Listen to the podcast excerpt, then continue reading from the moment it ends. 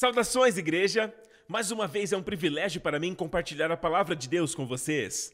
Sabe de uma coisa? Vamos mergulhar direto na palavra de Deus, partindo de onde paramos na semana passada? Romanos capítulo 4, que diz: Cristo foi entregue por causa de nossas ofensas e ressuscitou por causa da nossa justificação. Ele foi entregue por nossas transgressões. Agora, se Cristo fez esta obra naquela cruz, e ele o fez por causa das nossas ofensas. Lembre-se disso. Quando Deus enviou o seu filho, Deus enviou seu filho a este mundo sem pecados. Ele assumiu o que a Bíblia chama de a semelhança da carne pecaminosa, não a carne pecaminosa. Não havia nenhum pecado em sua carne. Porém, ele assumiu a semelhança dos nossos corpos, a semelhança da carne pecaminosa, para que houvesse um corpo para sacrificar naquela cruz. E ele veio com o único propósito de entregar a sua vida. Alguns dizem que Cristo foi assassinado. Vi certa vez um livro com o título O Assassinato de Jesus. Nada poderia estar mais longe da verdade. Ninguém jamais poderia tomar a sua vida. Na verdade, Jesus disse algo assim: Nenhum homem tira minha vida de mim. Eu voluntariamente a entrego e a tomo de volta. Isso é poder. Amém? Essa autoridade eu recebi do meu Pai. E este poder que está sobre Jesus, ninguém poderia tocá-lo. Na verdade, tentaram, durante o seu ministério, matá-lo por diversas vezes. E ele passava bem pelo meio deles. Pessoas com pedras em suas mãos e eles falavam sobre jogar as pedras sobre ele. E ele passava bem pelo meio deles. E a Bíblia diz que eles não eram capazes de fazê-lo. Vez após vez, até chegar a hora dele entregar a sua vida naquela cruz. Amém? Não se esqueça, no jardim do Getsemane, com uma palavra, quando eles disseram: Viemos prender Jesus de Nazaré, ele se levantou e deu um passo à frente. Amém? E ele disse assim: Eu sou. Esse é o nome de Deus na sarça ardente. Amém? O eu sou. E eles todos caíram. Os que capturavam se tornaram os cativos.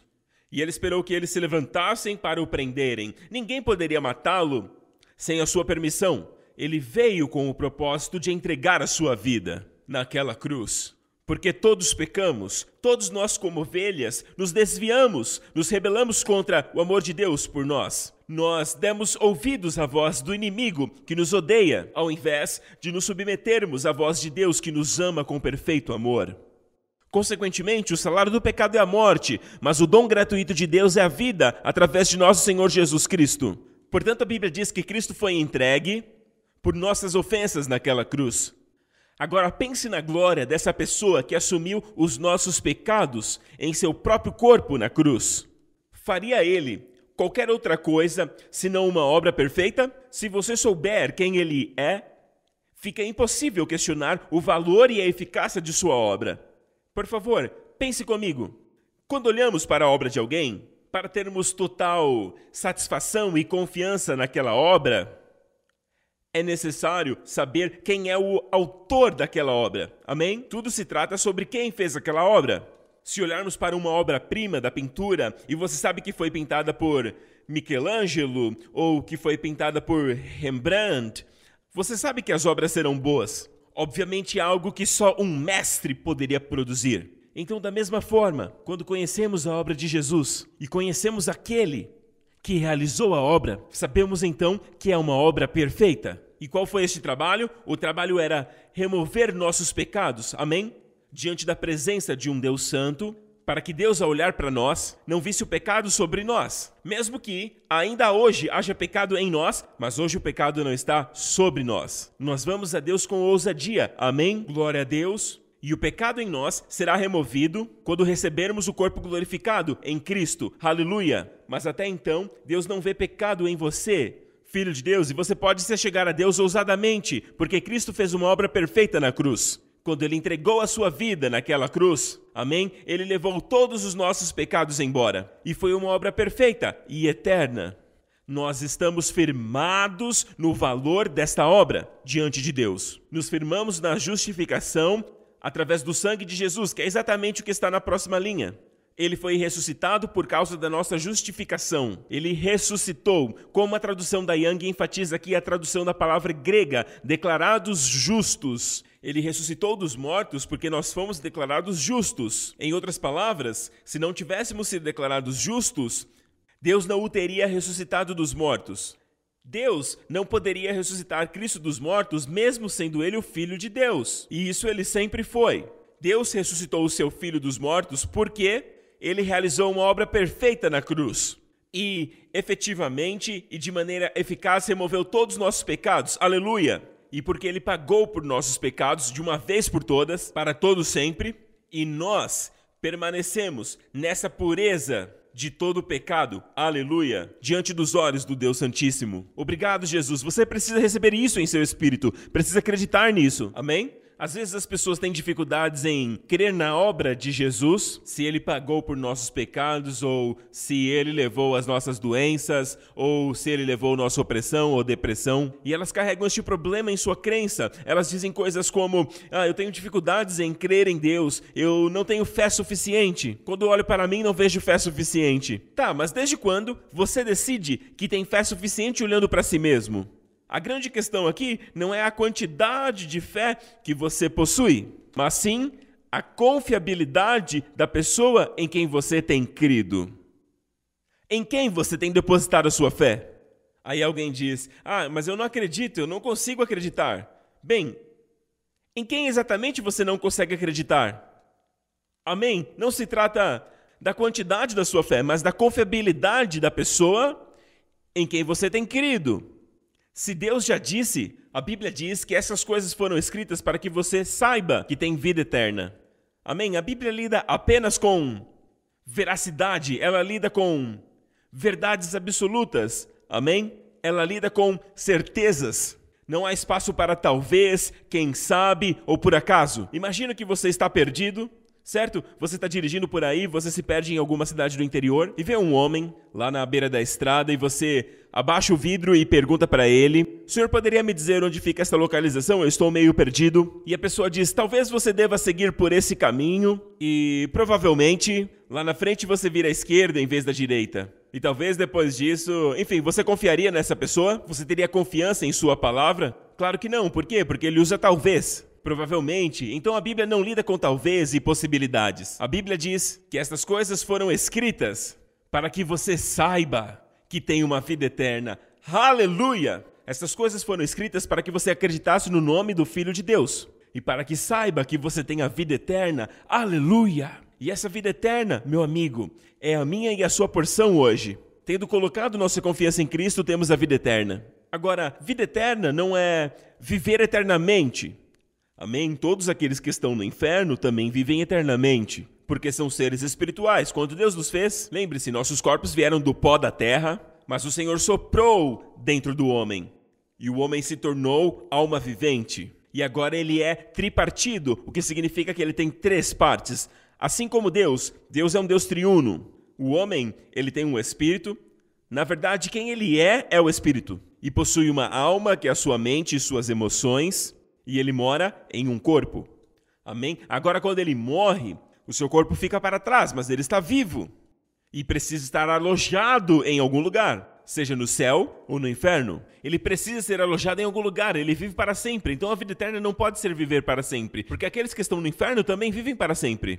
Vida eterna se refere à qualidade da vida, é a própria vida, a vida Zoe. Zoe Aionos, vida eterna. Zoe é a vida que vem de Deus. É o próprio Deus a vida de Deus é chamada de vida Zoe. Então, quando nascemos de novo, Deus concede essa vida Zoe a nós. Aleluia! O salário do pecado é a morte, mas o dom de Deus é a vida eterna. E a palavra vida eterna é vida Zoe. Vida Zoe. Amém? A vida do próprio Deus em nós. Glória a Deus. Você sabia que as plantas também têm vida? Amém? Mas é uma forma mais básica de vida. Então temos a vida dos insetos, a vida dos insetos também é uma forma de vida. Temos também a vida animal, até chegarmos à vida humana, mas a vida humana ainda não é a vida de Deus, é uma vida humana. Então a forma mais elevada de vida é aquela cujo próprio Deus vive. Amém? E essa é a vida que nós recebemos, é chamada de vida eterna. Portanto, sempre que ouvir vida eterna, entenda que é a vida do próprio Deus.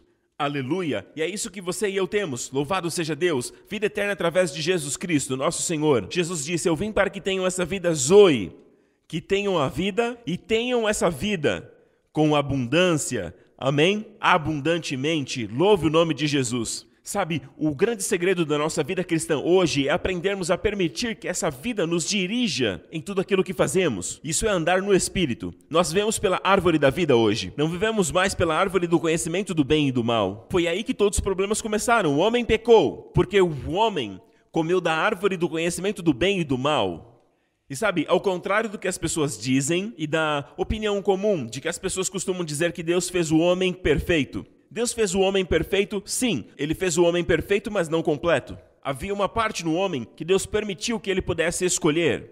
Escolher se desejaria abrir os seus olhos espirituais e viver pela árvore da vida, que é a vida do próprio Cristo, ou comer da árvore do conhecimento do bem e do mal, e, consequentemente, vivendo independente de Deus, conhecendo o bem e o mal, conhecendo o bem e o mal. Isso é como uma vida de ética, sabe?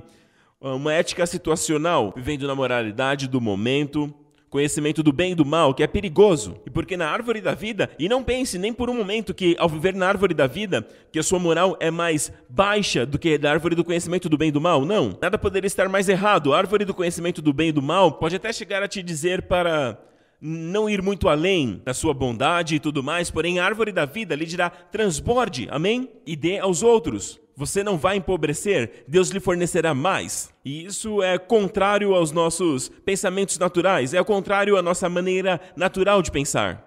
Eu me lembro anos atrás, eu ouvi uma história sobre a China, na China antiga, havia um crente, um crente que era um fazendeiro, e ele cuidava da sua fazenda, e eles viviam numa região muito íngreme daquele país. E o que aconteceu é que haviam dois arrozais naquela colina. Um pertencia ao seu vizinho, que não era crente, mas ele era crente e ele morava na parte de cima. E então aquele não crente, o vizinho dele, fez foi que toda vez que ele regava os seus arrozais, isso dava muito trabalho, porque ele tinha que canalizar as águas do rio e trazê-las, na verdade, canalizá-las para sua fazenda, amém? Para seus arrozais. Mas o que o outro cara, o vizinho, fazia era quebrar, de abrir uma brecha, um buraco. Ele quebrava a divisa que dividia o seu arrozal do, do seu vizinho e foi lá e abriu um buraquinho para que a água também uh, entrasse no seu campo. Agora, por favor, esse é o tipo de coisa que não se deve fazer, porque é óbvio que é errado, mas o fato é que ele fez isso por diversas vezes e o vizinho cristão estava se sentindo mal, dizendo ao Senhor: Senhor, toda vez que eu rego meu campo, a água vai diminuindo cada vez mais, porque pelo fato de ter uma encosta, a água desce toda para o arrozal do meu vizinho. E eu estou ficando cansado, Senhor, de suportar isso. Sabe, eu estou fazendo o melhor que eu posso. E o Senhor disse: Desde quando eu te mandei apenas aguentar? E desde quando eu disse para você fazer apenas o mínimo? O que essa vida no seu interior está mandando você fazer? E ele diz: Bem, o que essa vida está me dizendo, ele orando disse ao Senhor: O que você está me dizendo para fazer, Senhor? E essa vida interior surgiu e disse: A partir de agora, regue primeiro o terreno de seu vizinho, regue o dele primeiro, deliberadamente, e depois regue o seu. E aí ele começou a fazer isso. E após algum tempo, o vizinho notou o que estava acontecendo. E ele se aproximou e disse: Mas por que você está fazendo isso? Depois de tudo que eu fiz para você? E ele disse: Bem, foi o que o Senhor me mandou fazer. E o vizinho foi salvo por causa disso. Glória a Deus. Aleluia. Isso é viver pela árvore da vida. Amém? Portanto, Cristo foi entregue na cruz por nossos pecados, pelas nossas ofensas e ressuscitou quando você e eu fomos declarados justos. Agora olha aqui, depois que fomos declarados justos, em Romanos 5, versículo 1, diz assim: Portanto, tendo sido justificados ou declarados justos pela fé, temos paz com Deus por nosso Senhor Jesus Cristo. Agora temos paz com Deus por meio de nosso Senhor Jesus Cristo, de modo que o próximo versículo nos diz que, através do qual também temos acesso pela fé a esse favor a essa graça na qual estamos firmados. Nos regozijamos na esperança da glória de Deus. Ou seja, nosso futuro é a glória de Deus. Aleluia! Você sabia que a Bíblia diz em Romanos 8 que esse é o plano de Deus para eu e você? Deus não quer apenas nos salvar, Algumas pessoas pregam somente isso. Nós fomos salvos e é só isso. Somos pecadores salvos pela graça. Ouça, amigo, nós éramos pecadores, mas fomos salvos pela graça. Agora somos filhos de Deus. Aleluia. Não somos perfeitos. O que diz respeito à carne, não somos perfeitos. Mas não estamos na carne, estamos no Espírito. Amém? E o plano e o propósito de Deus em Romanos 8 é que não sejamos apenas pecadores salvos pela graça. Porém, uma vez que você for salvo, Deus quer te justificar. Na verdade, o versículo diz que além de salvar, Amém? Aqueles que ele justificou e aqueles que ele justificou, ele também glorificou. Perceba que a glória está em seu futuro. O primeiro homem glorificado que se levantou dos mortos é o nosso Senhor Jesus. Ele é o homem modelo. É o homem que Deus planejou para que todos os outros homens o seguissem. Ele é o homem ideal, amém? Esse é o nosso Senhor Jesus. Portanto, ao seguirmos Jesus, aleluia, que é o nosso modelo, então entraremos na glória de Deus, seremos glorificados, aleluia. E é claro que estamos esperando pelo arrebatamento, quando o Senhor voltar para nós e a morte será colocada debaixo dos seus pés, que são os nossos pés também, porque estamos nele. E a morte não existirá mais, não haverá mais morte física. Glória a Deus. E não é somente isso que a Bíblia nos diz. Ela diz que seremos glorificados para sempre. Aleluia! Você não pecará naquele corpo, você não se sentirá cansado naquele corpo, você não irá se sentir fraco naquele corpo você nunca terá doenças naquele corpo e você nunca irá morrer. Aleluia! Que futuro! Que há para mim e para você, filho de Deus. Aqueles que ele justificou, ele também glorificou. Esse é o futuro, portanto, nos regozijamos na esperança, em antecipação, na expectativa dessa glória quando Jesus voltar novamente. Glória a Deus. Mas agora, nós já entramos na glória. Aleluia. A única coisa, o único aspecto a ser glorificado é o nosso corpo. Nossos corpos glorificados, como o corpo de Jesus quando ele ressuscitou dos mortos. Agora, essa ressurreição, essa nova vida, não é como a vida que Jesus uh, deu a, a Lázaro quando ressuscitou dos mortos. De certa forma, Lázaro teve uma ressurreição. Mas na verdade o termo correto é ressuscitação. Agora, Lázaro estava morto, ok? Morto. Ele havia morrido há quatro dias quando Jesus o ressuscitou dos mortos. Mas aquela vida que Jesus enxertou em Lázaro, quando ele diz: Lázaro, vem para fora, esse poder não é o mesmo poder de ressurreição pelo qual Jesus foi ressuscitado dos mortos. Porque quando ele ressuscitou, aquele homem Lázaro dos mortos, depois de ter morrido já há quatro dias, Lázaro ainda morreria novamente.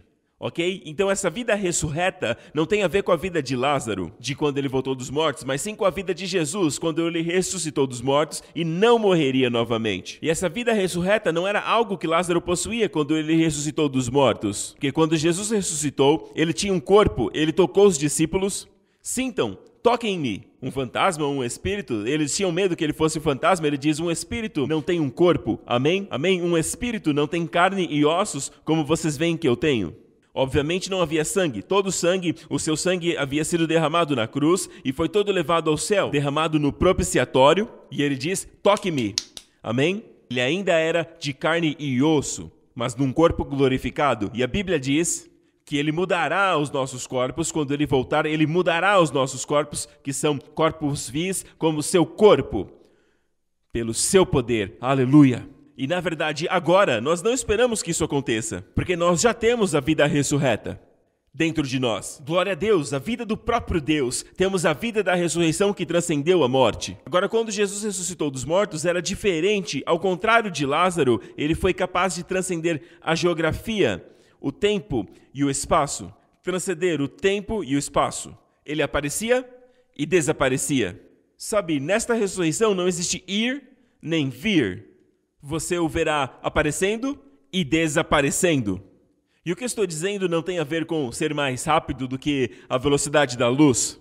Na verdade, está além da velocidade da luz. Amém? Esta nova forma é ressurreta, mas ainda assim, o seu corpo é matéria. Ainda assim é um corpo que você pode tocar e sentir. E esse é o tipo de corpo que eu e você teremos. Amém? Nós poderemos transcender toda toda a matéria, até mesmo no espaço, até mesmo o espaço geográfico do universo. O universo inteiro será o nosso playground, glória a Deus. E esse é o plano que Deus sempre teve para o homem desde o início. Deus nunca quis que o homem tivesse pecado em seu corpo. Fraquezas, doenças, envelhecimento e depois a morte, tudo isso Deus conta como inimigos. E o último inimigo a ser colocado sob os pés de Jesus é a morte. E estamos ansiosos por isso. É disso que se trata o arrebatamento. Aleluia! Ah, mas pastor Prince, você fala sobre arrebatamento e essa palavra não tem na Bíblia. Também não tem a palavra trindade. Mas a trindade, o Deus triuno, é uma realidade. Então a usamos para descrever, mas de fato a palavra em grego é harpazo, que é esse raptar, essa retirada da igreja de Cristo. Ele virá num piscar de olhos, transformará os nossos corpos como seu corpo, e assim estaremos para sempre com o Senhor. Vai acontecer tão rápido que o mundo não verá a nossa transformação. Acontecerá num piscar de olhos. Em grego, num segundo atômico, átomos, num segundo atômico. Vai acontecer, seremos transformados e estaremos fora daqui, nos verão desaparecer. Aleluia, é por isso que nós estamos aguardando, para estarmos para sempre com o Senhor. E essa é a maior alegria. E eu amo o que a Bíblia diz, que Ele mesmo tomou as nossas enfermidades. Foi Ele mesmo, não foi um anjo. Ele não confiou esse trabalho a mais ninguém. Amém? Porém, Ele mesmo tomou as nossas doenças e levou as nossas enfermidades. Se Ele o fez, se essa pessoa tão poderosa fez um trabalho tão poderoso, não seria nada senão uma obra perfeita e eterna. Tudo que Jesus toca se torna eterno. Amém. Ele toca o sacerdócio de, de Levi e ele se torna o sumo sacerdote de Melquisedeque para sempre. Aleluia. Ele toca o holocausto dos cordeiros, que jamais pôde apagar os pecados, apenas o cobria. Ele toca e se torna uma única perfeita oferta de seu corpo na cruz e se torna um sacrifício eterno. De uma vez por todas, aleluia, com uma eficácia que dura por toda a eternidade, aleluia. Tudo que Jesus faz tem um efeito eterno. Louvado seja o nome de Jesus. Somente Ele pode fazer a obra perfeita. Amém? Mas muitas vezes, quando Deus diz que agora fomos declarados justos e que temos acesso a esse favor, no qual estamos firmados, no favor de Deus, e toda vez que o povo judeu, no passado, quando liam sobre o Velho Testamento, como Davi teve o favor, como Esther encontrou favor diante do rei, ou ainda como Noé encontrou graça aos olhos do Senhor, e como Ruth encontrou graça, favor aos olhos dos parentes próximos, poderia redimi-la de sua pobreza, redimi-la daquela situação. Todas essas pessoas, até mesmo José, enquanto escravo, sem nada em seu nome, estava diante de Faraó. E em uma hora ele encontrou favor diante de Faraó. E Faraó o fez o homem mais poderoso, pois dele sobre todo o Egito.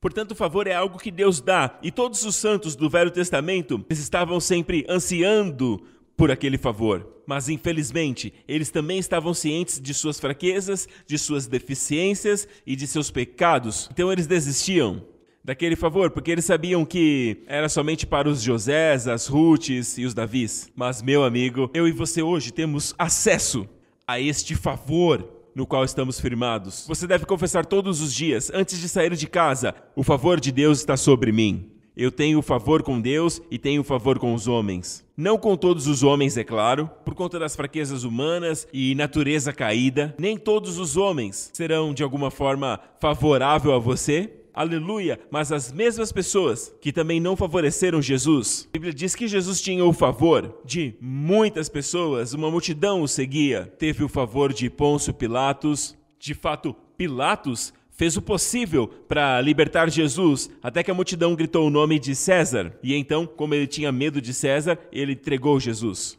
Então ele foi um covarde. Mas, mesmo assim, Jesus tinha tanto favor, o único grupo que ele não tinha o favor era das pessoas religiosas hipócritas da época. Aqueles que achavam que pelas suas próprias obras poderiam se tornar justos. E ali Jesus estava tornando Deus tão acessível para todas as pessoas comuns, tornando Deus tão real e tão próximo de todas aquelas pessoas pecadoras, e ele comia com os pecadores. E aí eles viram Jesus perdoando os pecadores, perdoando pecados quando eles mesmos apenas reclamavam sobre os pecadores. Eles falavam: Nossa, ele parece amigo dos pecadores, enquanto eles mesmos tinham uma atitude de santarrão.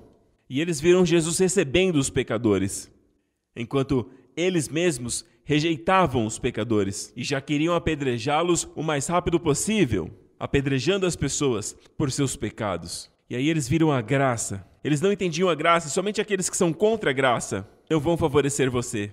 Porque, como foi com Jesus, será com você. Porque o discípulo não é maior que o seu mestre. Agora, voltando, estamos sob o favor de Deus, sobre o seu favor absoluto, e desfrutamos desse favor a cada dia, não significa que não há sofrimentos. Já o próximo versículo diz: Nós não apenas nos regozijamos na esperança de estarmos na glória de Deus, mas também nos regozijamos nos problemas, nas tribulações. Por quê? Agora a tribulação trabalha por nós. Os problemas trabalham para nós. Os problemas não devem incomodar você, porque os problemas não atrapalham você. Agora é como se atirassem diversas pedras sobre você e essas pedras nunca te alcançam, mas elas caem aos seus pés, tornam um degrau para que você possa ir mais acima e mais acima, onde Deus quer que você esteja. Deus fará todas as coisas cooperarem para o seu bem para aqueles que amam a Deus. Lê esse versículo mais uma vez. Romanos 8, 28. Porque é tão verdade para aqueles que têm o favor de Deus. Nós nos regozijamos nos problemas porque os problemas trazem perseverança e operam o bem na sua vida. E esse verso diz em Romanos 8, 28. E nós sabemos. Você sabe? Você sabe disso? Não como uma teoria na sua cabeça. Não, eu espero que seja assim. Tenho essa esperança. Não, nós sabemos de que todas as coisas cooperam juntamente para o bem. Não diz que todas as coisas são boas, nem todas as coisas que acontecem com você são boas, porém todas as coisas cooperam juntamente para o seu bem. E essa palavra, cooperam juntamente, é uma palavra grega Sunergio, que é a palavra na língua portuguesa, a palavra sinergia. Sabe o que é sinergia? Sinergia é todo o emprego de diferentes partes que produzem um efeito total. Amém? Mas são muitas partes individuais. A sinergia entre elas, ok? Produz um efeito total. Aleluia um efeito totalmente desejável. Glória a Deus. Então Deus faz com que todos esses problemas e todas essas coisas que acontecem em nossa vida, problemas grandes, pequenos, desafios, que te encaram face a face e você fica se perguntando por que isso está acontecendo? Por que agora essa pandemia? E por que isso está acontecendo com a igreja? Nós não podemos nos reunir mais e você está me pedindo para acreditar? Isso está acontecendo na igreja de todo mundo. Então não pode ser que todos nós caímos e Deus está nos punindo de todos os nossos pecados. Não, não, não, meu amigo. Precisamos voltar à palavra de Deus, onde diz que nós estamos no solo do favor. Então por que está acontecendo essa pandemia? Algo bom está acontecendo. E eu sei de algo bom que está acontecendo. Muitas pessoas estão sendo salvas, vindo a Cristo.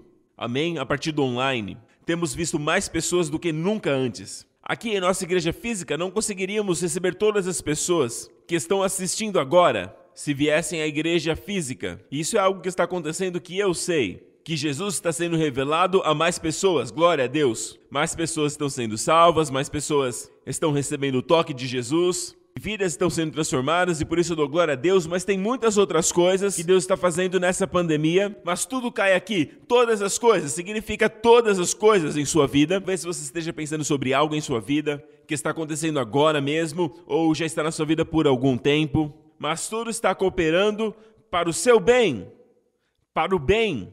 É sunergeio, tudo está em sinergia trabalhando juntamente. Deus não disse que todas as coisas seriam boas. Ele não disse que as coisas viriam da parte dele. Não, não, não. Essa pandemia não vem da parte de Deus. Deus não diz, eu sou responsável por todas as coisas que acontecem na sua vida. Ele não disse isso. Eu conheço alguns cristãos que creem nessa soberania a tal ponto que tudo que acontece na sua vida é por causa de Deus. Eu definitivamente não acredito nisso. Deus nunca quis que o homem morresse.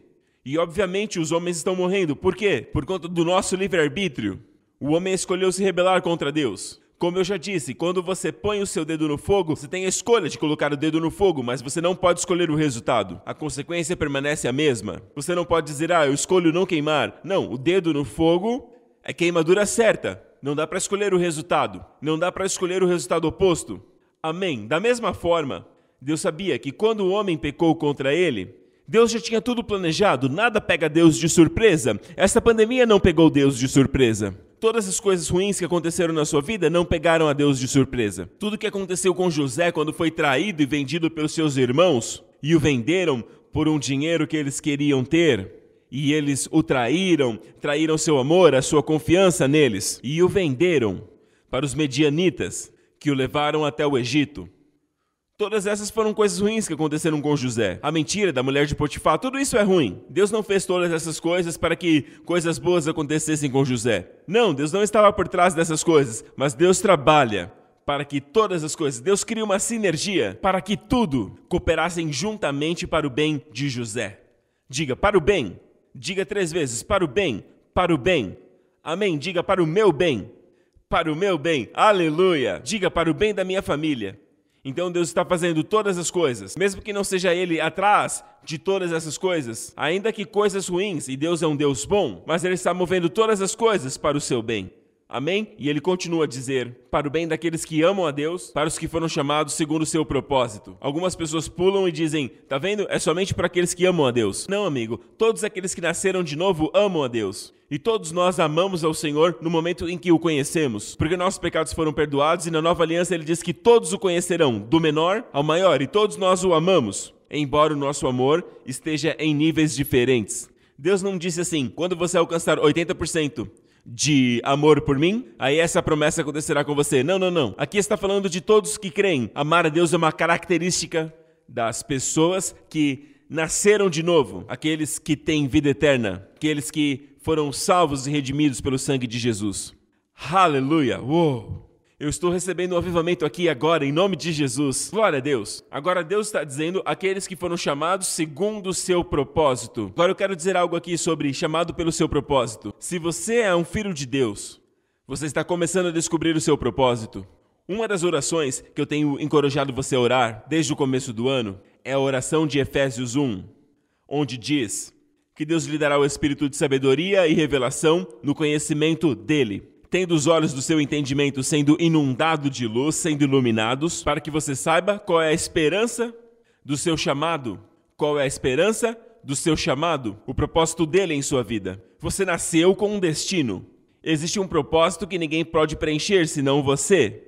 E se alguém não preenche o seu propósito, isso é uma perca. É uma perca para os céus. O céu não diz é simplesmente uma perda, simplesmente uma perda. Não, não. Para o Senhor, quando ele tinha cem ovelhas e uma ovelha foi perdida, ele considerou uma perca e ele procurou por ela. E eu amo essa parte, até encontrá-la. Aleluia. É o tanto que Deus valoriza. Então é uma verdadeira perda para o céu, se você não preencher esse propósito. Então Deus tem um propósito para você. E este propósito não foi algo que foi decidido depois, baseado no seu comportamento, na sua obediência. E aí ele te dá um propósito. Não, não. O propósito vem do útero da sua mãe.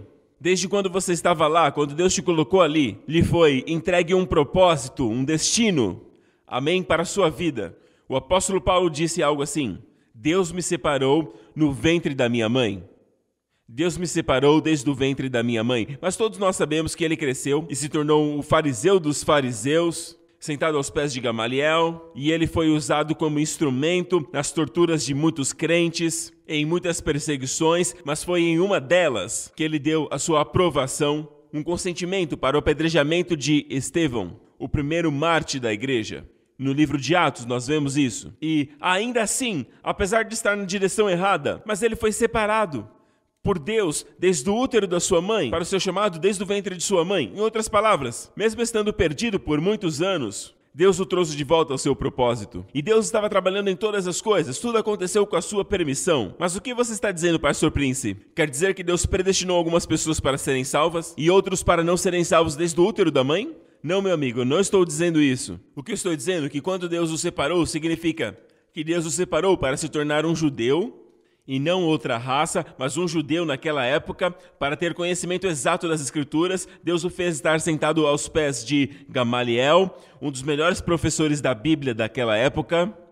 Você sabe que ele era um fariseu, mas era um dos melhores professores da Bíblia, e ele teve o privilégio de se sentar aos pés de Gamaliel. Além disso, ele conhecia a Bíblia e sabia grego e sabia hebraico de ponta a ponta, ele sabia aramaico e ele era um homem inteligente. Deus permitiu que ele tivesse todo o ensinamento para que ele soubesse de todas essas coisas, de forma que ele estivesse preparado não para confiar nessas coisas, porque mais tarde ele considera todas essas coisas como lixo, mas prepará-lo para ver que todas essas coisas não podem alcançar a maior revelação. Mas quando a verdade vem, você sabe. Glória a Deus. E todas essas coisas que você tem buscado aqui na terra, prazeres, ou preenchimento através da acumulação de riquezas. E todas essas coisas, quando você finalmente tem todas essas coisas, elas não significam tanto. Quando você tem pouco, elas significam muito. Ter coisas. Mas quando você tem muito, e isso é testificado por pessoas que têm muito, até bilhões, de repente elas passam a não significar muito. É realmente verdade que você foi criado para coisas maiores. O seu coração é muito grande para ficar satisfeito com riquezas, fama ou até mesmo os prazeres do pecado. O seu coração é grande demais E só pode ser preenchido com coisas divinas, porque foi soprado em você, porque a sua real pessoa, o seu espírito, foi soprado dentro de você, em seu corpo, pelo próprio Deus. Amém. Você é um ser espiritual. Amém. Coisas que são da carne, coisas materiais, não vão te satisfazer verdadeiramente, da forma que o nosso Senhor Jesus satisfaz. É por isso que ele é chamado pão da vida. Aleluia. Então todas essas coisas estão trabalhando juntamente para o bem. Aleluia. Agora veja isso: chamado segundo o seu propósito. O que isso significa? Todas as coisas cooperam para o bem daqueles que amam a Deus, para aqueles que foram chamados de acordo com seu propósito. E o próximo versículo nos dá o propósito. Quase de antemão conheceu, ele também os predestinou para serem conforme a imagem do seu filho, Jesus, para que ele seja o primogênito dentre muitos irmãos. Perceba que o propósito está ligado com aquilo que Deus sabia de antemão, está ligado com a predestinação de sermos semelhantes à imagem de Jesus. E algumas pessoas que ensinam sobre presciência e predestinação, e essas são palavras grandes, eu sei. Talvez isso não seja interessante para alguns de vocês, mas tem muitos crentes que me perguntam o que você pensa sobre predestinação ou sobre presciência, e agora é uma boa oportunidade para eu compartilhar com vocês o que isso significa de uma forma simples. Então, presciência é na verdade um prognóstico. A palavra pré vem de antes, ciência do futuro, saber o futuro. Então é claro que Deus tem a presciência. Ok? Então falamos sobre presciência. Agora, predestinação, dizer que Deus te destinou, seja, eu ia dizer pelo bem e pelo mal, mas o caminho de Deus é sempre bom, sempre direto, para que você termine no bom projeto que Ele tem para a sua vida. Mas pessoas têm ensinado predestinação de uma certa forma, dizendo que ou você foi predestinado para ser salvo, ou foi predestinado a se perder. Eu não acredito nisso. Eu não acredito que as Escrituras confirmem isso. Eu acredito que Deus já sabia que você aceitaria Jesus Cristo. Ele já sabia. Agora, Deus não manipulou a sua livre escolha, ele deu para você o livre-arbítrio. Se ele tivesse feito isso, ele teria feito com os primeiros homens, Adão e Eva, no jardim do Éden. Quando Adão fosse comer do fruto da árvore que ele não deveria, Deus poderia parar a mão dele, certo? Fazendo de uma forma que ele abrisse a sua mão e desse um grande, um grande tapa no seu rosto e batesse no seu rosto umas três vezes, não somente uma. Deus manipulou a escolha dele? Não, Deus não manipulou a escolha dele. Se Deus tivesse feito isso, Deus podia ter feito isso, Deus poderia ter feito ele até se chutar. Mas Deus não interferiu na escolha de comer do fruto que Deus sabia que traria morte ao homem. Então, Deus não vai manipular o seu livre-arbítrio, mas Deus sabia que você, pela sua escolha, aceitaria o Senhor Jesus Cristo. Deus preveu isso muito antes de você nascer. Desde a eternidade, Deus já preveu, Ele já sabia o dia que você veria esse mundo, Deus já sabia o que você escolheria, mesmo antes de você escolher isso. É por isso que Ele é Deus. Antes de você ter escolhido, de aceitar ou acreditar em Cristo, Deus já sabia que você faria isso. E estes, quais Ele já sabia que acreditariam em Cristo, Ele predestinou estes, não que os outros foram predestinados ao inferno, não. Ele predestinou estes Aqueles que acreditariam em Cristo, como ele já sabia, que aceitariam a Jesus, ele os predestinou para acabarem conforme a imagem do seu filho, do filho que ele ama, que ama ternamente. Amém? Quando você olha para Jesus, como ele é lindo, não é? Fala a verdade. Vemos a sua beleza moral, essa glória moral. Quando você olha para ele, os seus olhos cheios de amor, pelos pecadores. Ele vê coisas que os outros não veem. Ele vê beleza onde os outros só enxergam feiura. Ele enxerga o choro no coração de um pecador, enquanto outros veem a sujeira e o pecado e a podridão. Jesus vai te receber de braços abertos, porque ele te ama e ele vê como uma de suas ovelhas. Aleluia! Ele te amou e ele te amou bem antes de você conhecê-lo. Glória a Deus. Ele olhou para as ovelhas, na verdade, pessoas ao redor da montanha e a Bíblia diz que eles estavam perdidos, estavam desviadas, e ele os viu como ovelhas que não têm pastor. Outras pessoas os veriam como pessoas que são rebeldes e é por isso que eles estão desviados. Eles só são rebeldes, eles estão cheios de pecado. Eles não querem Deus, sabe? Apenas criticando, criticando e condenando, condenando, condenando. Ao contrário deles, Jesus os viu como rebeldes, desviados, confusos, em angústia, porque eles eram como ovelhas sem pastor. E ele é o bom pastor. Amém? Ele é o pastor e ele continua a ensiná-los e começou a alimentá-los e continuou a abençoá-los, trazendo-os para a sua plenitude. Aleluia, porque ele é o bom pastor. Então, como nós olhamos para os pecadores? Como olhamos as pessoas que não conhecem Jesus? Mesmo que eles estiverem usando a sua voz para blasfemar o seu santo nome, ele nunca para de amá-los. Eles os vê como, lembra o que ele disse na cruz? Pai, perdoe-os, porque eles não sabem o que fazem. Eles não percebem o que estão fazendo. Até mesmo o próprio Paulo diz: Eu era o maior dos pecadores.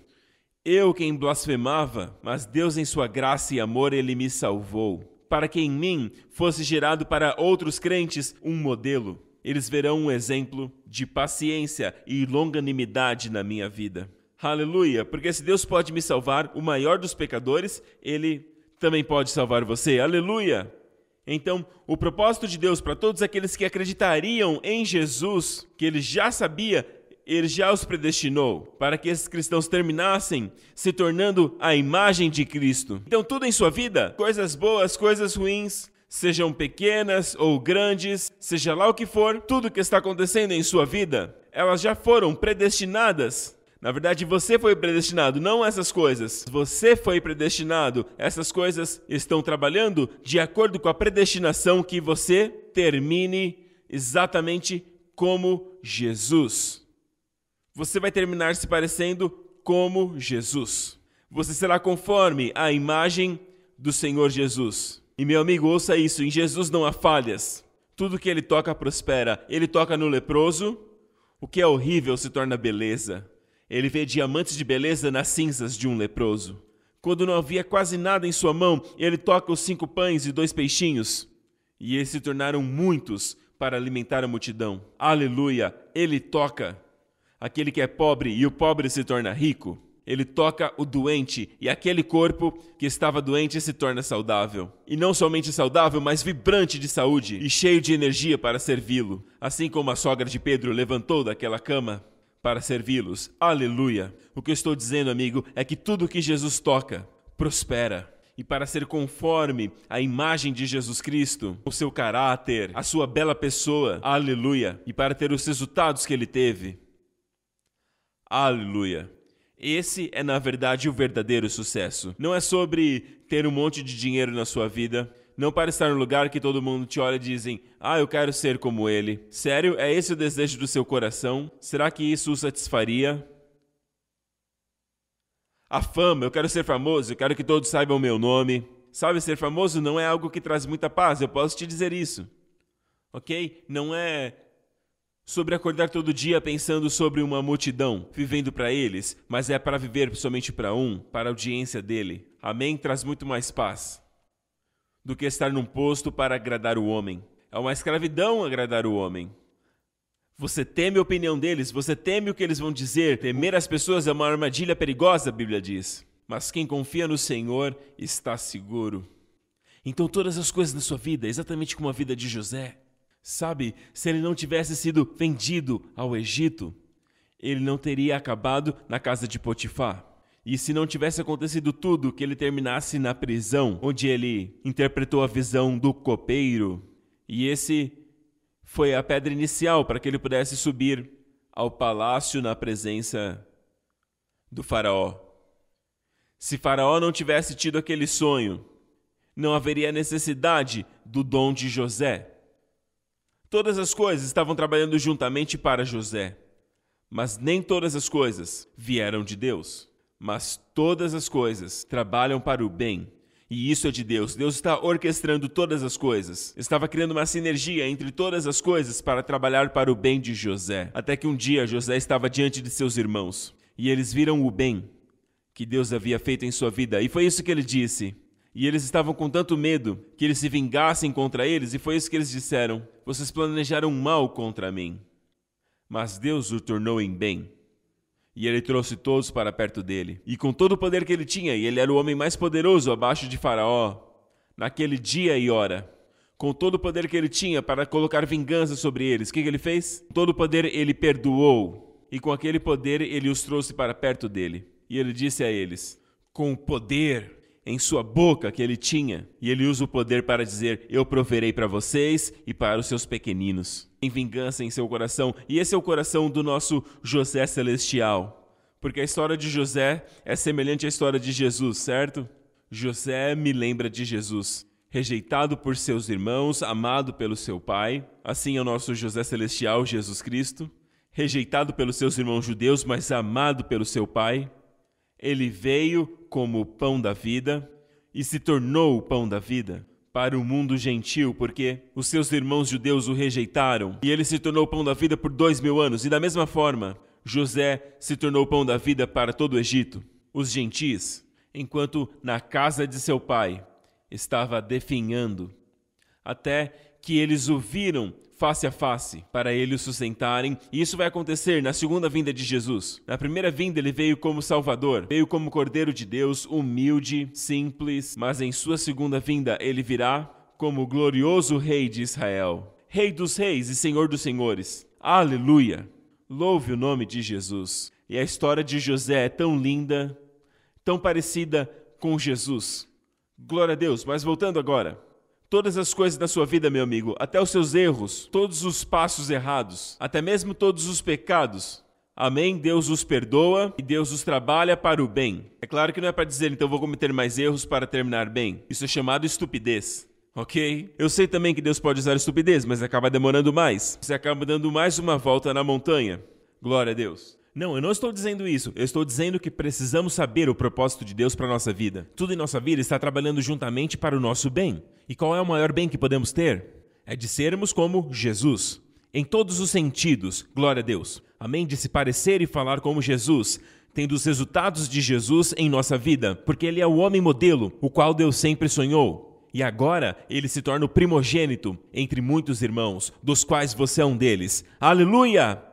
Obrigado, Jesus. Louvai o nome de Jesus. Espero que você tenha entendido essa ideia de presciência e predestinação. Não é que Deus previa e aí ele planejou predestinar alguns para serem salvos e predestinou outros para se perderem. Havia muitas pessoas que ensinavam isso e isso era muito popular no século XVII, apesar de ser um ensino popular na época, não é verdade. Sabe, Deus não predestinou pessoas para se perderem ou para serem salvas. Amém? Na verdade, a predestinação é um segredo, como um segredo de família. A oferta é para quem quiser, venha a mim e beba da água da vida livremente. Jesus disse: Para todo aquele que crer em mim, não pereça, mas tenha vida eterna. Quem é todo aquele? É quem quiser. Glória a Deus. É sempre aberto para todos. Amém? Mas então, a porta diz: Todos são bem-vindos, todos os que creem. Daí você entra, passa e fecha a porta, e aí você está na família, no ambiente familiar, amém? E aí você olha para trás da porta que diz predestinado, antes da fundação do mundo. Amém? É um segredo de família.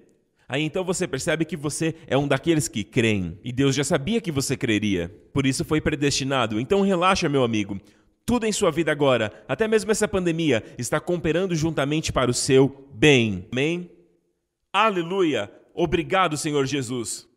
E sempre mantém essa atitude de agora você é um filho de Deus e você está firmado no solo do favor, e a morte e o julgamento ficaram para trás.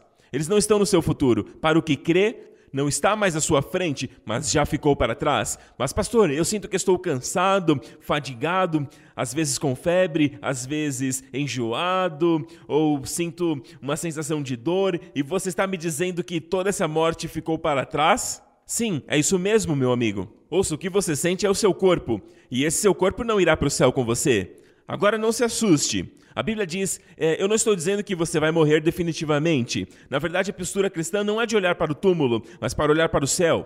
Ele está voltando para você. Amém? A Bíblia diz que a nossa postura é de olhar para o seu filho, olhar para o seu filho nos céus. Essa é a nossa postura. E enquanto os sinais estão acontecendo, como essa pandemia e tudo mais, o que devemos fazer é levantar as nossas cabeças, não olhar para o túmulo. Esse não é o nosso futuro. Olhe para o céu. Ergam a cabeça, pois a sua redenção se aproxima, referindo-se à redenção corporal que se aproxima, e que a cada dia está ficando cada vez mais perto e mais perto e mais perto. Ele já está à porta. Aleluia! E uma vez que você percebe isso, uma vez que você pode viver a sua vida com confiança, sabendo que a morte e o julgamento ficaram para trás. Isso não significa que se Jesus demorar, não significa que nós vamos viver para sempre. Amém? Como eu disse, quando Jesus vier, ele vai nos dar um corpo novo, aqueles que estiverem vivos. A Bíblia diz que num pescar de óleo, nossos corpos serão transformados, assim como é o seu corpo. Então nossos corpos não irão para o céu. E não se preocupe com a altura e tudo mais, porque quando você perceber já estará lá em cima, amém? Todos os medos vão ficar, incluindo o medo de altura. Glória a Deus por esse novo corpo. Você terá um corpo novinho em folha. E todos os que estão na sepultura, eles serão ressuscitados primeiro com um corpo totalmente novo. Amém. Eles já estão com Jesus, seu espírito e sua alma com Jesus. Eternamente felizes. Amém. Totalmente livre. Os seus entes queridos que já se foram, meu amigo, isso não é uma perda. O apóstolo Paulo teve uma grande revelação e ele diz: Para mim, viver é Cristo e morrer é ganho. Você ouviu isso? Morrer é ganho. Então, na verdade, o seu ente querido está no céu e eles não podem expressar para você o quão, o quão felizes, o quão livres e quão libertos eles se sentem. E no futuro deles não haverá doenças, nem enfermidades, nem dias de dores para eles, nem dias de depressão, nem mesmo dores de cabeça. O futuro deles é completamente perfeito. Felicidade perfeita. Shalom. Plenitude. Felicidade. Aleluia. E muitas vezes eu acho que eles olham para nós e eles sentem por nós. Eu sei que nós sentimos falta deles e sentimos por eles, mas não se sinta como como se eles não tivessem num lugar melhor ou que eles deveriam estar aqui conosco. Sabe? Se sentir triste é muito humano e o próprio Deus compreende isso, glória a Deus. Nós entendemos isso, mas não é por causa deles. Mas não é por causa que pensamos que eles estão numa situação pior. Na verdade, eles estão num lugar muito melhor que eu e você. Amém. Amém. E um dia nós vamos ir e voltar em nossos novos corpos no céu, na terra, bem como todo o universo. Glória a Deus! E Deus tem universos além desse universo, e a ciência está começando agora a descobrir que o universo ainda está se expandindo a cerca de 186 mil milhas por segundo, a velocidade da luz por segundos. Amém? Ele está se expandindo tão rápido que existem estrelas além da nossa Via Láctea e que ainda nem foram descobertas. E eu acredito que tudo isso será o nosso playground, esse universo que está além do universo. Glória ao nome de Jesus. E a Bíblia diz que é Deus quem estende os céus. E Ele ainda está estendendo, aleluia, amém, para preparar para todas as almas que foram salvas. E esse será o nosso playground no futuro. Amém? Obrigado, Jesus. Amigo, você está pronto para isso? Quando acontecer, vai acontecer rapidamente, de repente você vai olhar para baixo e perceber que todas as suas buscas eram fúteis, coisas que eram inúteis, até mesmo prioridades para os nossos filhos. Nós dizemos que queremos que eles tenham uma boa educação, para irem para uma excelente escola. Por quê? Para conseguirem um ótimo emprego. Por quê? Para que eles tenham muito dinheiro. Por quê? Para que eles sejam felizes. Ah, é? Então você acredita que essas coisas os farão felizes? Ah, amigo, sim, você quer que eles estudem, quer que eles tenham uma, uma boa educação para o seu próprio bem. Amém? E se esse é o seu desejo, não há nenhum problema. Mas dizer que isso lhes trará felicidade não é verdade, amigo. Não é verdade. É melhor você fazê-los assistirem à nossa programação infantil todo domingo, amém? Para receberem a palavra de Deus, porque a palavra de Deus permitirá que eles tenham a sabedoria de Deus desde muito jovens. Aí você me diz: Ah, Pastor Prince, meu filho não quer assistir a programação? Então dê um jeito, e me desculpe por dizer assim, mas sabe, eles são os seus filhos e eles estão debaixo do seu teto. Faça um acordo com eles. Se não assistir, não tem games. Ah, mas isso vai fazer com que eles não gostem. Não, não, não, meu amigo. Deixa eu te dizer uma coisa. Porque um dia eles vão ouvir algo que aí de repente, bem, os olhos serão abertos, os olhos interiores serão inundados de luz e eles verão algo que eles nunca viram antes. E aí sim desejarão. Muitas vezes estamos aprendendo a tocar um violino, estamos aprendendo a tocar piano, não gostamos do que estamos fazendo. Nos sentimos obrigados pelos nossos pais a estudar aquilo e praticar. Mas chega um dia em que percebemos: ei, eu amo conseguir fazer isso. Ei, aí vem uma revelação e de repente você começa a escrever canções e também começa a gostar de tocar o piano. Você passa a gostar o prazer que você entrega às pessoas quando você toca o piano. Agora é uma revelação, mas inicialmente era algo que você tinha que fazer. Ok? Sabe, eu não sei porque eu estou dizendo isso, mas, pais, vocês são filhos de Deus. Como vocês podem ser, sabe, libertos do Egito e deixar seus filhos lá? Amém? Certa vez, os filhos de Israel, em uma das concessões que Faraó ofereceu a Moisés, foi esta. Quando Moisés disse: Deixa o meu povo ir, e ele disse: Deixe seus filhos aqui. Todos os que são adultos, vocês podem ir. Vocês adultos podem ir e adorar o seu Deus, mas deixem as crianças. Ele foi muito astuto. Ele sabia que se os pais deixassem seus filhos para trás, eles voltariam para o Egito. E Moisés disse: De jeito nenhum. Sem chance. Amém? Nós estamos indo, todos nós, e ninguém, nenhum de nós ficará para trás. Sabe, uma das estratégias de Satanás é essa. Ele diz: Ah, você está totalmente voltado para Jesus, vai lá ser radical por Jesus, tudo bem. E ele usa termos assim como fanático, radical, mas deixa seus filhos quietos. Não mexa com eles, deixa eles aí. Não, amigos. Se você ama seus filhos, é isso que você deseja para eles. As mesmas coisas que você vê sobre o Senhor, amém? Você quer que eles vejam, amém? E talvez em seus anos de crescimento você não teve a oportunidade que seus filhos têm.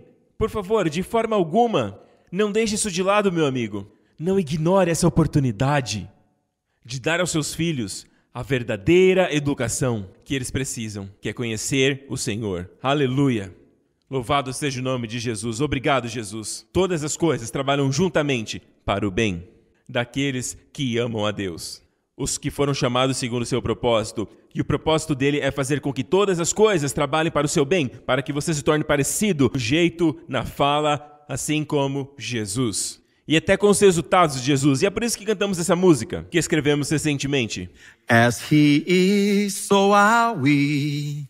The resurrection life is in me. Amém? Sabe por quê? Sabe, algum tempo atrás, eu recebi essa revelação da palavra de Deus que diz: Porque assim como Jesus é, assim também somos nós, neste mundo. Deus te vê como um em Jesus. Você está nele. Daí então, então comecei a pregar isso, como Jesus é, assim somos nós neste mundo. E o Senhor me disse assim: Sabe como isso tem sido pregado por todos esses anos? Assim como Jesus é, um dia vocês serão. Mas o versículo não diz isso. Como ele é, significa tempo presente, como Jesus é agora mesmo, a destra do Pai, glorificado com toda a autoridade no céu e na terra, e muito acima de todos os principados e potestades, acima de todo nome que se nomeia, acima de tudo isso. A Bíblia diz: como ele é, assim você também é. Aqui, neste mundo. Não é quando você partir deste mundo um dia, seja através da morte física ou pelo arrebatamento. Daí então essas coisas serão reais. Não, não, não. Hoje, assim como ele é, você também é, aqui neste mundo. E o Senhor disse: Eu não falei na minha palavra que vocês são membros do meu corpo e da minha carne e osso? Uau! Da sua carne e osso, e ele não tem uma carne doente, a sua carne já foi glorificada, é uma carne saudável. Aleluia! E seus ossos são ossos saudáveis.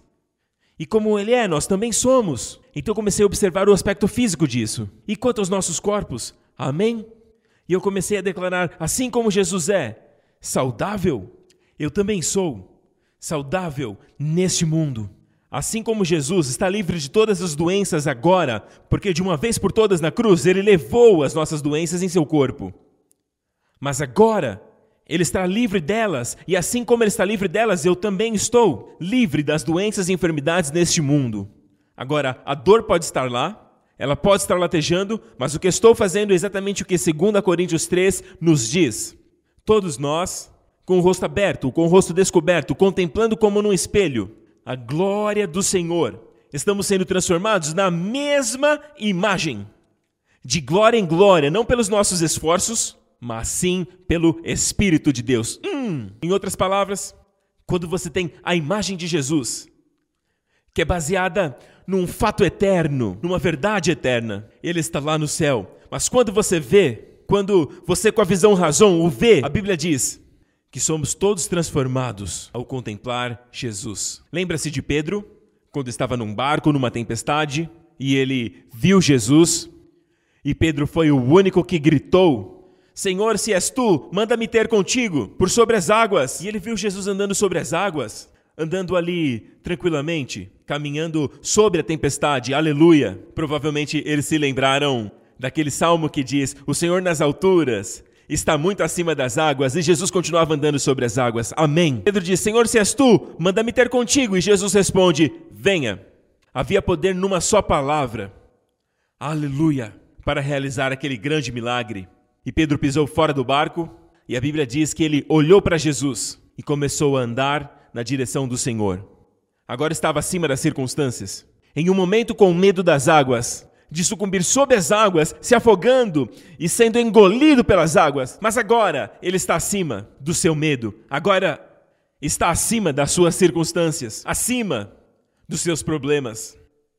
E ele olhava para Jesus, e enquanto seus olhos estavam em Jesus, estava acima da tempestade. Assim como Jesus, naquele momento, estava também sobre a tempestade. Assim como Jesus transcendeu as ondas, então Pedro também andou como Jesus andou. Esse é um segredo da nossa caminhada na terra, a caminhada que agrada ao Senhor, mantendo os olhos nele. Porque enquanto ele olhava para Jesus, se tornava como Jesus. Então veja 2 Coríntios 3, entrando em cena aqui, sendo transformados na mesma imagem. Era o próprio Pedro que estava se sustentando? Era ele que estava se mantendo sobre a tempestade? Não, era o Espírito Santo. O Espírito Santo. A Bíblia diz em 2 Coríntios 3: quando contemplamos, ele nos transforma na mesma imagem. Amém? Não por nossos esforços, mas de glória em glória, conforme o contemplamos, ele nos transforma de glória, de um nível de glória para outro nível de glória, para outro nível de glória, até você se tornar a semelhança de Jesus. E então, a Bíblia diz que ele começou a ouvir os ventos uivantes. O diabo começou a soprar o vento mais forte. Em primeiro lugar, o que os ventos têm a ver com andar sobre as águas? Amém? Quero dizer, te ajuda em alguma coisa a ter medo dos ventos? Quero dizer, ficar ali olhando a tempestade e tudo mais é só mais uma razão para ficar com mais medo. Foi aí então que o diabo aumentou a velocidade, o barulho do vento e tudo ao redor, e aí ele começou a tirar os olhos de Jesus. Hum. Seja lá o que acontecer, meu amigo, agradeça a Deus pelos ministérios que colocam os seus olhos em Jesus, que revelam Jesus, na visão razão do ministério de Jesus. É isso que precisamos hoje. E Deus está levantando multidões ao redor do mundo. Sintonize-se com eles quando estiverem pregando sobre Jesus. Porque não é só uma pregação, mas é uma revelação que você está recebendo. E quando você recebe essa visão, você será transformado na mesma imagem. Aleluia! Mas no final, Pedro tirou os olhos de Jesus e olhou para a tempestade, e olhou para os ventos, e o que aconteceu? Ele começou a afundar e se tornou natural, normal, como ele é aqui neste mundo. Alguns segundos atrás ele estava lá, sendo exatamente como Jesus neste mundo, mas começou a afundar porque tirou os olhos de Jesus. O único poder que você tem, filho de Deus, é de manter o olhar em Jesus. Keep the sun in your eyes. Keep his light shining true. Keep your eyes on Jesus for he keeps his eyes on you. Amém. Ele sempre mantém os olhos dele em você. Sabe, uma coisa muito boa é que, mesmo quando Pedro tirou os olhos de Jesus, Jesus nunca o fez. Ele manteve os olhos em Pedro. Pedro gritou: Senhor! E Jesus estendeu as mãos e agarrou Pedro. Aleluia! Mas a lição aprendida aqui é esta: não tire os seus olhos de Jesus. E como vemos Jesus hoje, o vemos em Sua palavra. Amém? Nós o vemos na pregação, que é sobre Ele, por isso precisamos pregar Jesus. Não pregamos nós mesmos, pregamos Jesus. E não faz muito tempo, na verdade, pensando bem, já faz algum tempo agora, provavelmente cerca de 20 anos atrás, quando comecei a pregar sobre isso, e havia uma senhora da nossa congregação que tinha acabado de ser diagnosticada com um tumor em seu peito. E ela escreveu isso e ela me mostrou o pequeno relatório médico que ela tinha. E ela escreveu: Assim como ele é, eu também sou neste mundo. Jesus não tem caroços no seu peito. Então eu também não tenho, porque como ele é, eu também sou. Ela escreveu naquele relatório médico. Bem, e na próxima vez que ela foi ao médico, fez todos aqueles exames, e os médicos ficaram surpresos, chocados, porque eles olharam os dois exames e não podiam encontrar os caroços. E desde então, muitas outras senhoras que estavam com caroços em seus seios se fortaleceram com este testemunho e começaram a olhar para Jesus, começaram a confessar: Senhor Jesus, assim como você está livre de caroços no peito, eu também estou nesse mundo. Assim como você está livre da diabetes, nesse mundo eu também estou. E independente do problema que elas tinham, elas começavam a confessar. Amém? E começaram a ver os resultados em seus corpos. Lembre-se disso. O resultado não é produzido por você. Ele é produzido em você, mas não por você. É produzido pelo Espírito enquanto você contempla Jesus. Eu sei que existem pessoas que são tão práticas que elas chegam ao ponto de nem mesmo saber o que é fé. Eles dizem, mas como isso funciona na prática? Você tem que fazer alguma coisa. Você tem que fazer algo. Sim, a sua parte é tirar os olhos de si mesmo e das circunstâncias e dos ventos uivantes e colocar os seus olhos em Jesus. Mantenha o sol em seus olhos. Amém. E essa é a sua parte. O Espírito Santo é aquele que faz uma transformação sobrenatural na imagem dele. Aleluia. Eu oro para que isso tenha abençoado você e eu estou tão desejoso de vê-lo crescer no Senhor. E amigo, o que você está ouvindo hoje é algo que Deus está trazendo para todos nós. Mesmo durante esse período de pandemia, Ele quer que cheguemos a um lugar de luz e compreensão e também um lugar de fluir e cooperar com o que Ele está fazendo. Amém? Quero dizer, todas as coisas cooperam para os filhos de Deus, mas se ele fica parado, sabe, ele se recusa a se mover e o Espírito Santo vai lá e o Espírito Santo se diz, se mexa. E sabe, lá no final do dia, ele vai acabar sendo mais parecido com Jesus. Mas talvez até lá ele já tenha mais de 80 anos ou de 90.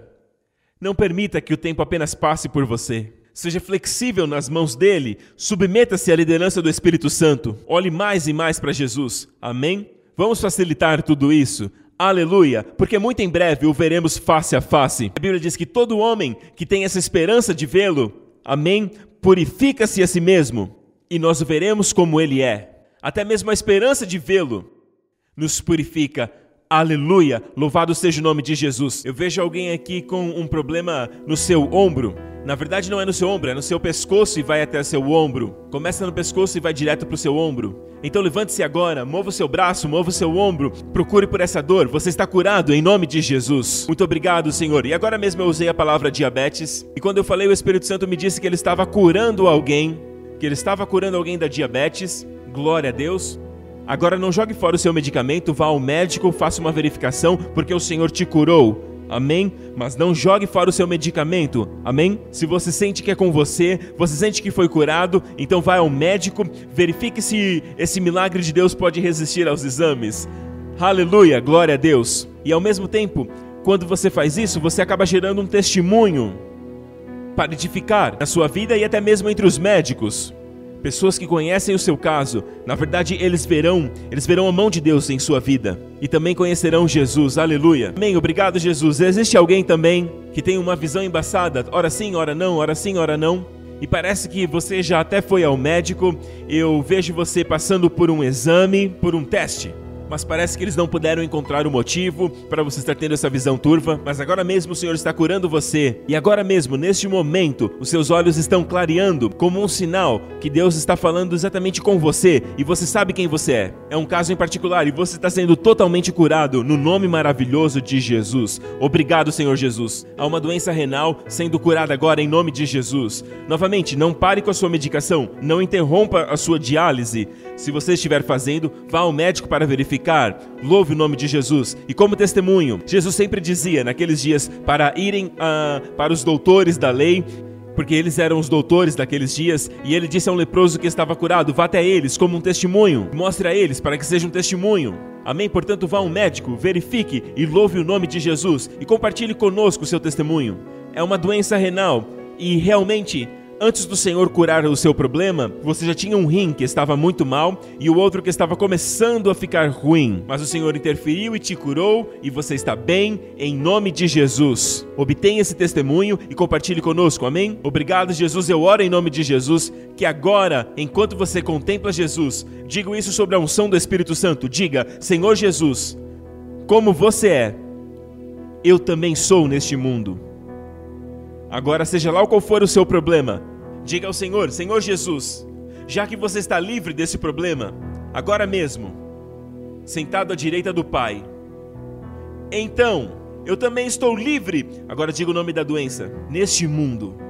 E mantenha isso como a sua confissão o dia todo hoje. Você vai fazer isso? Amém? Obrigado, Senhor. Como estás livre deste cansaço constante, eu também estou livre deste cansaço neste mundo. Senhor, eu te agradeço, Deus, como estás livre da depressão à direita do Pai. Então eu também estou livre desta depressão. porque assim como você é, eu também sou neste mundo. Amém? Louvado seja o nome de Jesus. Você fez isso? Aleluia? E se você sabe que está curado, louve ao Senhor, mas novamente nos envie o seu testemunho para que possamos nos alegrar com você, até mesmo compartilhar seu testemunho. Muitos testemunhos chegando, normalmente pegamos alguns testemunhos para compartilhar para que gere fé nos corações. Na vida, no coração daquelas pessoas que estão assistindo essa programação também, para que eles saibam que Jesus ainda cura. Louvado seja o nome de Jesus. Se você nunca reconheceu Jesus como seu Salvador, você nunca colocou a sua confiança nele, ouça, meu amigo. Jesus diz assim: Vinde a mim, todos os que estão cansados e sobrecarregados. E lembre-se disso, muito antes dele te chamar, vem a mim.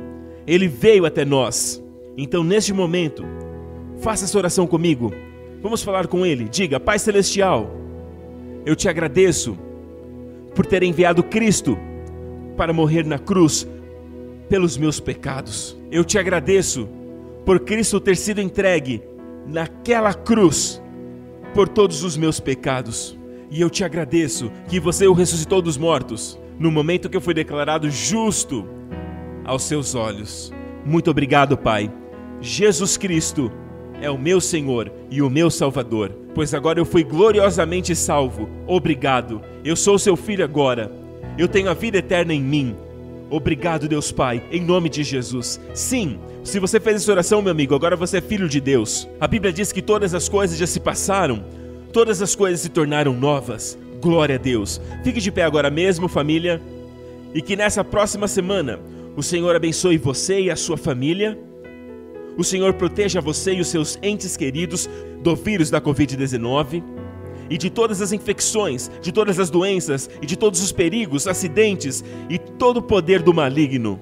Que o Senhor te preserve e te guarde para a sua glória. O Senhor faça brilhar o seu rosto sobre você e seus entes queridos, e prospere você em tudo que você faz, e prospere o seu caminho e endireite todos os lugares tortos, e o Senhor conceda a você shalom, paz e favor em nome de Jesus. E todas as pessoas dizem Amém. Deus o abençoe. Eu te vejo novamente.